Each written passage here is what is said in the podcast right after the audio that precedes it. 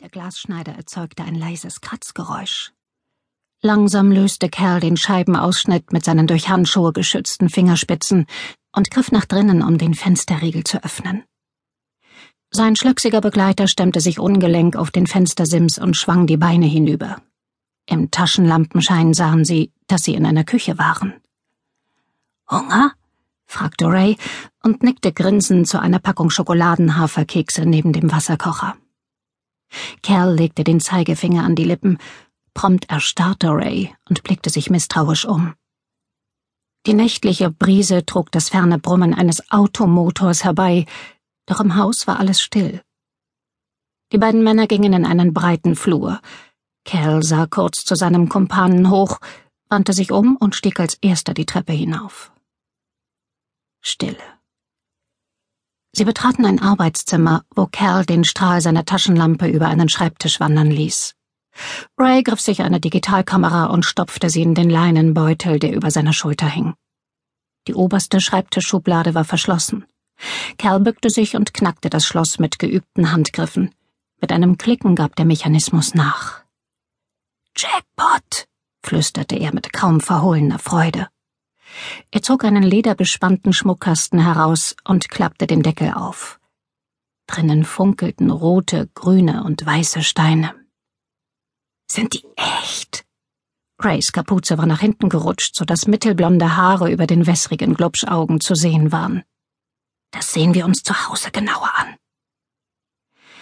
Als sie zurück zur Treppe gingen, packte Ray Kerls Arm. Was? Ich glaube, ich habe Schritte gehört.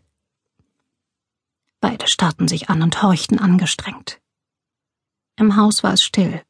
Vorsichtig gingen sie weiter, wobei es in Rays Beutel leise klimperte. Sie erreichten eine Ecke oben am Treppenabsatz, als eine Stimme sie erschreckte. Elliot! Bist du das, Elliot? Gleichzeitig ging das Licht an, so dass beide blinzelten. Eine alte Frau stand vor ihnen im Türrahmen eines erleuchteten Zimmers. Sie schnappte hörbar nach Luft, als sie die zwei Gestalten vor ihrer Treppe sah. Wer sind Sie? fragte sie atemlos. Ängstlich musterte sie die beiden, eine Hand an ihre Brust gepresst, die andere gegen die Tür gedrückt. Kerl sprang nach vorn und packte die Frau am Arm. Ich rufe die Polizei, hauchte sie, doch ihre Beine knickten ein. Scheiße! Schrie Ray. Sie hat uns gesehen! Weg hier! Eins nach dem anderen. Kerl hob die Frau hoch und stieß Ray mit der Schulter zur Seite, um an ihm vorbeizugehen. Dann warf er seine Last ächzend von sich. Sie sahen zu, wie die Frau rückwärts die Treppe hinunterstürzte. Ein dumpfes Poltern. Und wieder Stille. Was sollte das denn? Rays Miene war starr vor Entsetzen. Die dämliche Alte hätte das Licht nicht anmachen sollen. Keine Bange, Kerl grinste. Die kann uns nicht mehr identifizieren. Komm jetzt, du Depp. Verschwinden wir.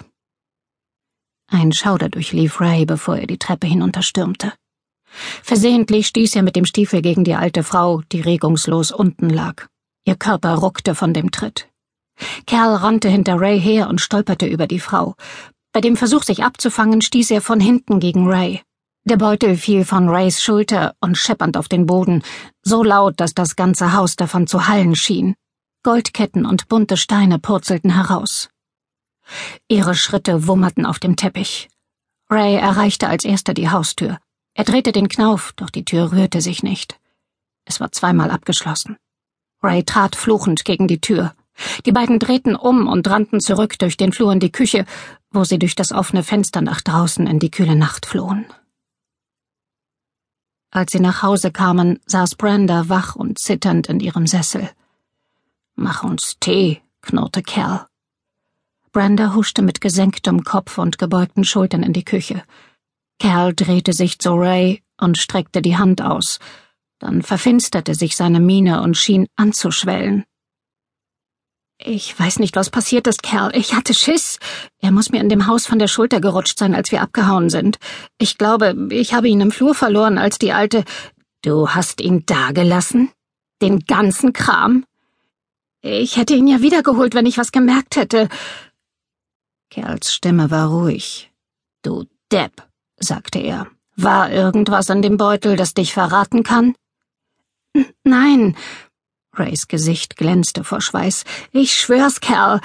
Ich hatte den auf dem Markt gekauft, wie du gesagt hast, und ihn nicht angefasst, außer mit Handschuhen. Ich habe alles genauso gemacht, wie du gesagt hast, Kerl. Wie ich gesagt habe? Nun brüllte Kerl. Hättest du auf mich gehört, hättest du wohl nicht gerade ein verfluchtes Vermögen verloren. Brenda kam herein und stellte zwei dampfende Becher auf den Tisch. Lass es gut sein, Kerl.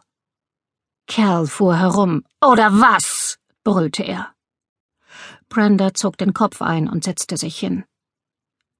Bist du immer noch hier? wandte sich Cal wieder an Ray. Wir sind fertig. Gib uns noch eine Chance, bettelte Ray. Nur noch eine Chance. Nur noch eine Chance, äffte Cal ihn nach. Er will noch eine Chance, Bren. Er soll sich verpissen, antwortete sie. Ray sah sie eisig an, und sie senkte den Kopf, um ihre Finger anzustarren, die an ihren Ärmeln zupften. Cal drehte sich wieder zu Ray hin. Du willst noch eine Chance, höhnte er. Was glaubst du, wer du bist? Ich verrate es dir. Du bist ein beschissener Depp. Das bist du, Ray, der Riesendepp. Ray trat mit geballten Fäusten vor, zog sich aber gleich wieder zurück und murmelte etwas. Was hast du gesagt? Fragte Cal. Ich habe gesagt, du kannst das lassen. Er zuckte zusammen, als Kerl sich eine Zigarette anzündete.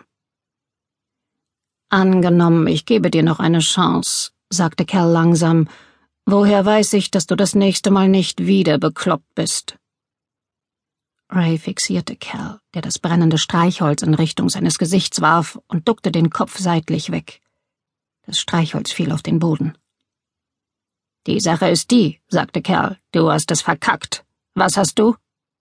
Es verkackt, wiederholte Ray und sah mürrisch nach unten. Genau. Und weißt du wieso? Ray musterte achselzuckend seine zerkratzten Schuhe. Panik, beantwortete Kerl selbst die Frage. Du hast Panik gekriegt. Und du hattest keinen Fluchtplan. Das ist die erste Regel. Das erste, was wir nächstes Mal machen, sobald wir drin sind, ist, dass wir die Hintertür suchen. Das war dein Job, Deb. Er stand auf und zeigte mit der Zigarette auf Ray, der einen Schritt zurückwich und die Schuppenflocken auf Kells Schultern anstarrte. Als erstes schließen wir die Hintertür auf, dann sehen wir nach, was zu holen ist. So können wir uns aufteilen. Kein Stress, kein Chaos. Das nächste Mal könnten wir weniger Glück haben. Wir müssen vorsichtig sein, kapiert? Ray nickte erleichtert. Ich mach das wieder gut, Kerl, versprochen. Ich mach das wieder gut. Wir hatten Glück, dass wir rechtzeitig rausgekommen sind, fuhr Cal fort. Ja, stimmte Ray ihm zu, das war Glück. Aber wir waren auch schlau, ergänzte Cal. Ja, das waren wir. Wir nehmen uns eins der großen Häuser oben auf dem Hügel vor. Plötzlich wurde Cal entschlossener. Bist du dabei, Depp? Ray nickte. Diese großen weißen Häuser oben auf dem Hügel. Da muss richtig was zu holen sein, sagte Ray langsam. Seine Glubschaugen leuchteten. Lass uns das machen. Meint ihr echt? fragte Brenda. Die könnten einen Hund haben. Was ist, wenn die einen Hund haben, Kerl? Wovon redest du, dämliche Schlampe? Wir wollen diesen reichen Säcken bloß ein bisschen was von ihrer Kohle abnehmen. Die haben es so dicke, dass sie nicht mal wissen, was sie sich als nächstes kaufen sollen. Kerl lachte laut und drehte sich zu Brenda um. Wieso hältst du dich nicht raus, blöde Schlampe? Geh ins Bett. Als sie an ihm vorbeiging, boxte er ihr seitlich gegen den Kopf. Sie stolperte, fing sich aber gleich wieder und ging wortlos weiter. Ray lachte nervös. Was sollte das denn? Was für Hunde? Cal wandte sich wieder zu ihm. Hast du ein Problem? Nein, kein Problem, Cal murmelte Ray.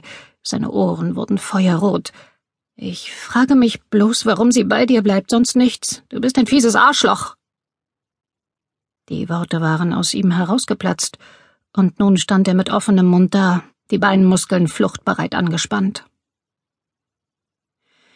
Zu seiner Erleichterung setzte Kerl sich hin und zog an seiner Zigarette. Das verstehe ich auch nicht, stimmte er Ray zu. Er lehnte sich zurück und blieb.